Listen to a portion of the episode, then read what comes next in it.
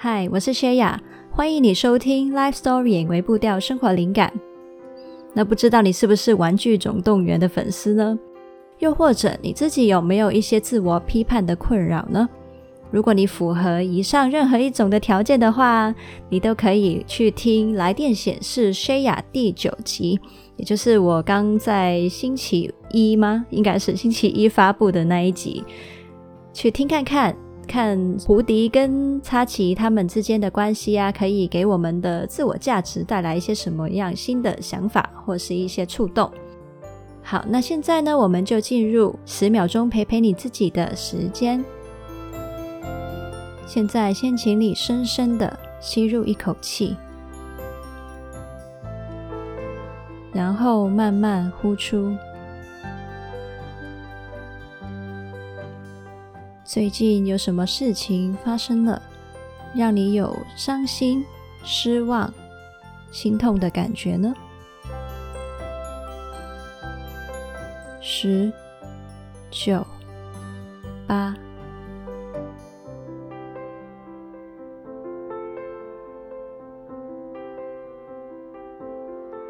二一零，在刚刚的十秒钟里面啊，当你去回顾这一些让你伤心的事情的时候，你对这个感受的反应是怎样的呢？你是很专注的去观察他，听他跟你说什么话呢？还是你发现你很快就把这种感觉断绝掉？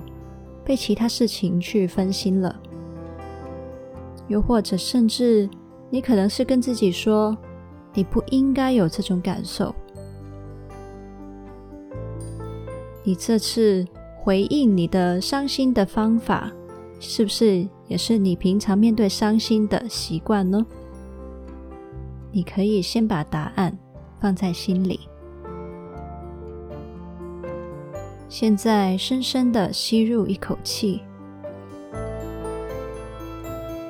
然后慢慢呼出。欢迎回到这里。今天我们的主题就是聊悲伤。我们之前就已经开始了情绪翻译系列，那今天是悲伤篇的下篇。这个系列呢，是以情绪导向治疗法。简称 EFT 的心理治疗理论作为背景，希望能够帮助你听懂情绪在说的话，让你跟情绪学习和平共处。如果你还没有听过情绪翻译系列的导论篇的话呢，那请你先回去听 EP 十六，对情绪的本质有了基本的理解，再回来听这一个悲伤篇哦。至于悲伤篇的上集呢，是在 EP 十七。如果你这两集都看过的话，那我们现在就开始今天的主题吧。从悲伤的上集啊，我们有聊到，悲伤其实是关于失去的，它帮助我们看见自己失去了什么东西，或者是心理需要上面有什么匮乏，它会带动我们去寻找个人安静的空间，或者是寻求其他人的安慰。最终呢，他是希望可以帮助我们接受那些无法挽回的失去，又或者是重新找到方法去满足心理的匮乏。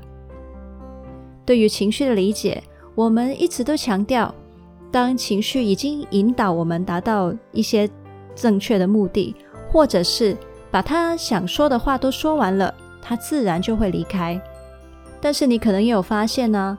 不对啊，其实世界上确实有很多人，或者是你自己也包括在内，会一直卡在伤痛里面，一直走不出来。那这到底是怎么一回事呢？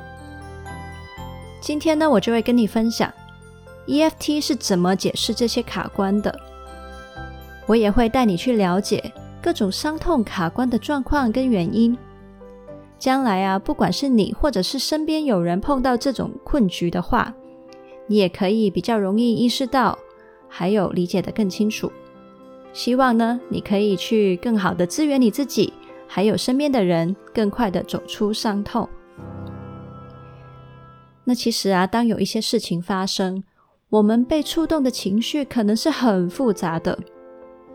比如说，你可能会发现，你同时经历着几种感受掺杂在一起，甚至你会发现，情绪原来是一层一层的，像洋葱一样堆叠起来。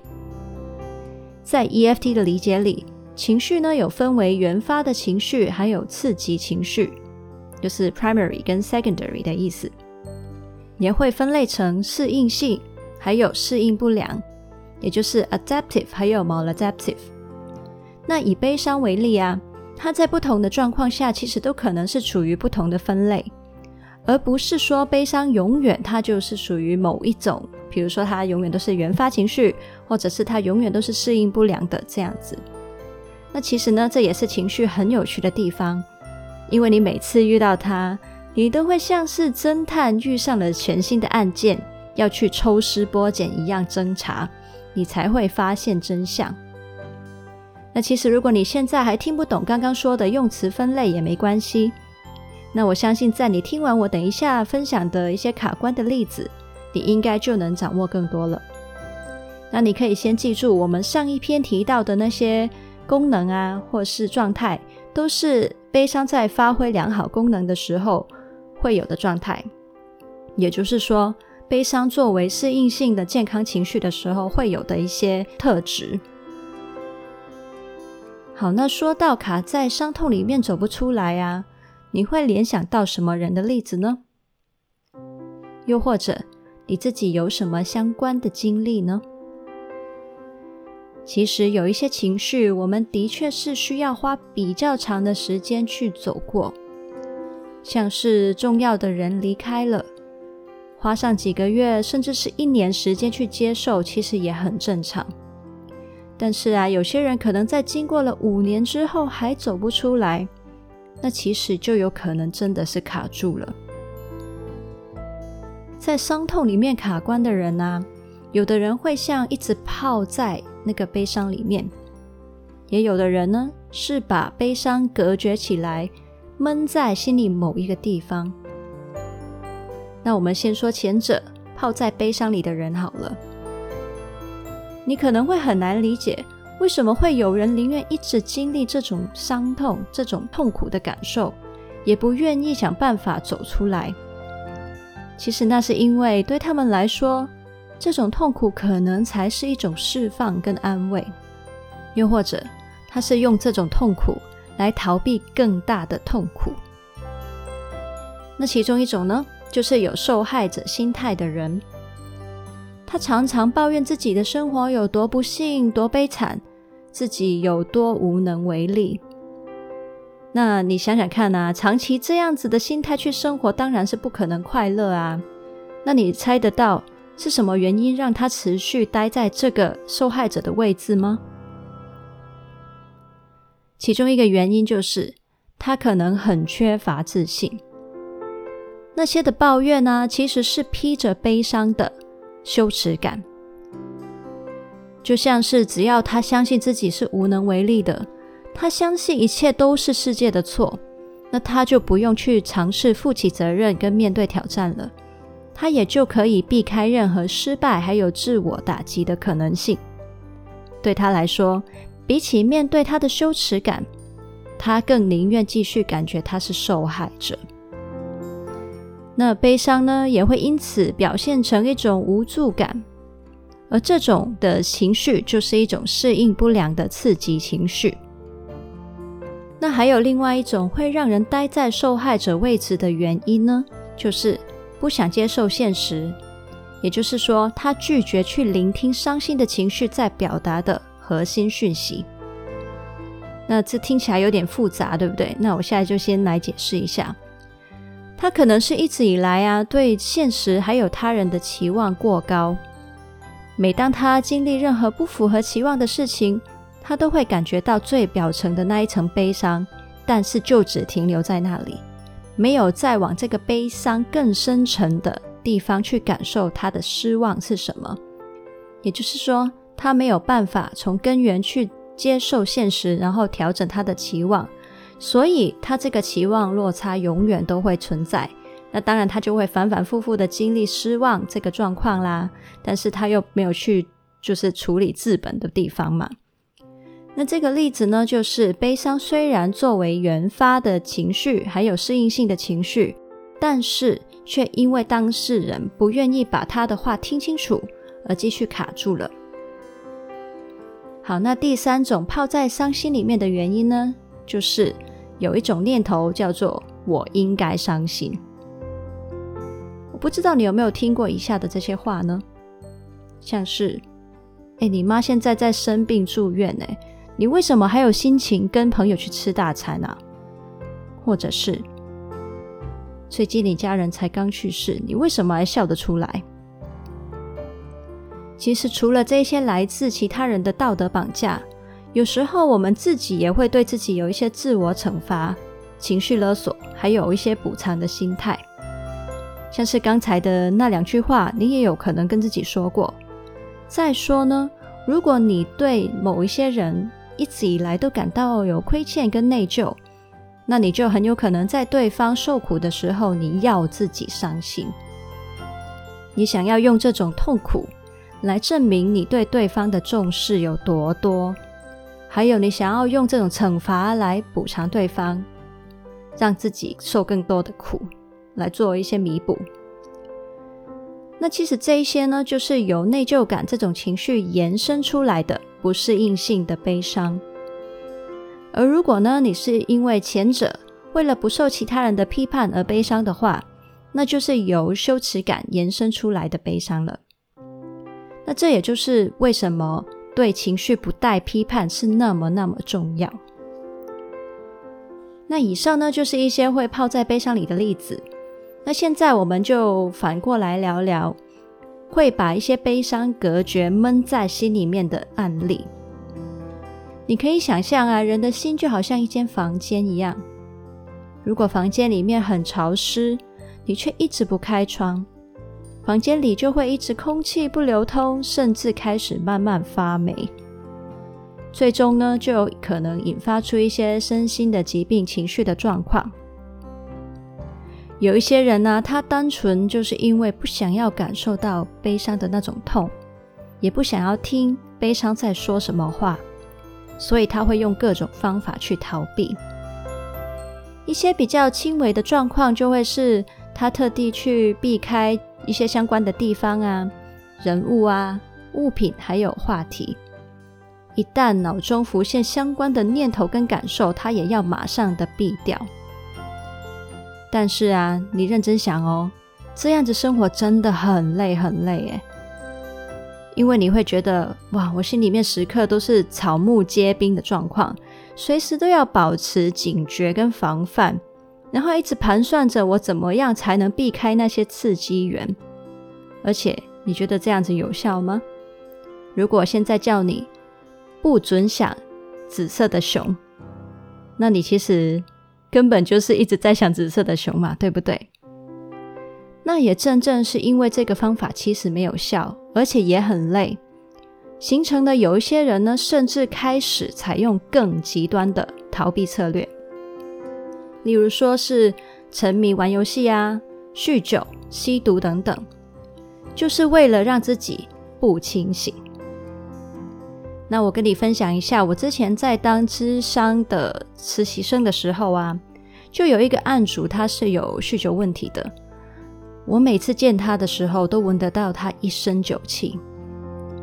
其实他很清楚酗酒的代价，他也曾经因为酗酒制造了不少麻烦，已经上过警察局好几次了。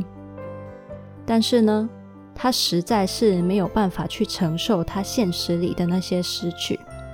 所以他只能一直一直把自己灌醉。每当他感觉自己好像又清醒了一点点，他就会马上再补几罐啤酒。我很记得他跟我说过一句话，他说：“我不想有任何一刻是清醒的。”说到这里啊，我们真的要很体谅，有些人的经历就是那么的血淋淋。如果我们是他，或许也会很难承受，更没有勇气去说什么，坦然去面对感受。有很多创伤后遗症或者是忧郁症的患者也是这样。如果你身边有人有类似的状况，他经历的一些痛的程度已经大到没有办法一个人用健康的方式去面对的话，那请你建议他去寻求心理咨商师的帮忙，让咨商师去陪他看那些他自己没有勇气也不懂得怎么去看的东西。当他把创伤的脉络，还有所有情绪的连结，一点一点的厘清之后，他就不会再被困在里面了，也不会再被这个噩梦纠缠住。好，那刚才呢有提过啊，其实觉得应该悲伤的人，他会泡在悲伤里面嘛。那现在来说一些觉得不应该悲伤的人会经历一些什么吧。有些人呢可能会因为家庭教育或是社会的期待。相信悲伤等于懦弱，等于没有用，等于会造成别人的麻烦，所以他就不准许自己去表现、去承认，甚至是去感受伤心。最后呢，除了因为伤心一直被压抑而累积成一些身心危机之外，他还可能因为每当伤心再闪出来，他又反复批评自己说：“你这样很没用。”最终衍生出另一层的羞耻感。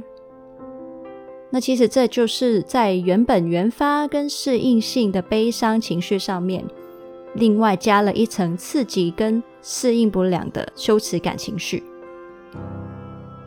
好，那刚刚讲过这种呢，就是自己闷到爆炸的自爆型。那也有另外一种人呢，为了拒绝伤心感受，会把气爆到其他人身上。那像华人社会，其实就有很多父亲的形象都是这样的。他们觉得身为男人不应该软弱，要维护一家之主的尊严。于是呢，当太太或是孩子啊，因为一些事情而让他伤心的时候，他不但没有如实的表达自己的感情需要，反而呢，还用一种暴怒还有攻击的姿态去指责对方。最后就变成怎样呢？明明心里是很想要修补关系，很想要被满足一些情感需要。但是最后却事与愿违的，让这个裂缝更深更宽。那这个状况呢，就是在原发的伤心上面发展出了刺激的不适应性的愤怒的例子。好，那我们刚刚呢分享了六种在悲伤的情绪里面卡关的状况。那现在我再追加一种，让我们在伤心里卡关的谬误，就是呢，我们错误的相信。接触到情绪就等于会被情绪控制，担心会因为情绪而做错一些事情。其实啊，如果我们把情绪跟自己拉得太近，融合在一起，觉得情绪就代表我们的话，那当然很容易会被它影响到。但其实啊，我们可以试着把自我跟情绪分开一点点，我们自己这个人作为主体去接触还有观察情绪。并不代表他可以替我们做任何言行上面的决定。情绪有点像是一个在给我们建言的朋友，他用尽方法去告诉我们他看到的事情、听到的事情。他说的话呢，当然对我们很有影响力，但是我们始终才是人生的主人。我们可以决定听过他说了什么话之后，我们自己采取什么的行动。那我知道呢，这个概念好像有一点难掌握，有点像是矛盾的，但是又呃嗯，反正就是有点难消化吧。所以呢，呃，你也可以把这一个概念记在心里面，在你的生活里面再体会一下，这是什么意思。好，那其实呢，人类逃避情绪，甚至与情绪为敌的方法，真的是层出不穷。而且呢，在现实里面的状况啊，可能比我刚刚描述的那些心理状态还要复杂很多很多。那我希望呢，你今天听过这些之后啊，至少你会多一点概念跟觉察力。你会发现呢，其实要不卡关呢，不外乎我上次提到陪伴伤心的自己的那几点，就是啊，要对感受不批判、不逃离、不解决，跟他好好的沟通。如果你自己没有办法面对那么赤裸的感受的话，请你去找朋友，甚至是有需要就去找一些专业人士来陪你一起去看。千万别让一个本来很小很小的问题，到后来越滚越大了。好，那在这里呢，我也想要跟你分享，心理智商呢，其实并不是有病或是有问题的人才适合去进行的。它有点像是中医的概念啦。你如果有一些不舒服的地方啊，中医师会帮你舒缓一些症状，还有他会帮你去看看整套的系统有哪里需要调整。长期来说是帮你去调理你的体质，所以如果你想要让你的心态、情感还有思考模式更适合自己，也更健康的话，那真的非常推荐你可以去考虑做心理智商喽。那如果你觉得你自己的程度已经很严重，你有一些非常严重的情绪困扰，已经严重到影响你的日常生活的话，那就请你尽快去找。比较像是西医概念的身心科医生，让他们呢去帮你做一些比较紧急的症状处理。